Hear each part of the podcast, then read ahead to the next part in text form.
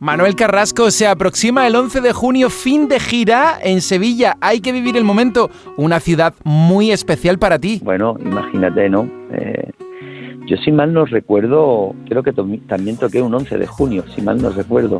Eh, si no me falla la memoria. ¿El de la noche olímpica? Sí, creo que sí, ¿eh? Si mal no recuerdo, lo mismo me Es verdad, ¿eh? sí, el 11 de junio del 2016 ante más de 45.000 personas. Qué fuerte, muy fuerte, ¿verdad?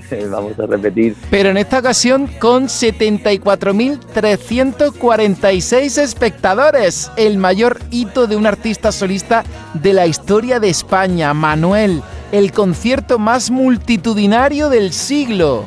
Va a ser un concierto, bueno, yo ya no sé ni qué adjetivo poner, que yo solo pensarlo y me tiemblan las piernas, no sé, no sé qué decirte, pero ya solo eso evidentemente va, a ser que el concierto sea único, especial y, e histórico, ¿no? Por lo menos para mí, evidentemente. No lo, será un concierto histórico que, que, que, que marque mi vida para siempre, ¿no? Mira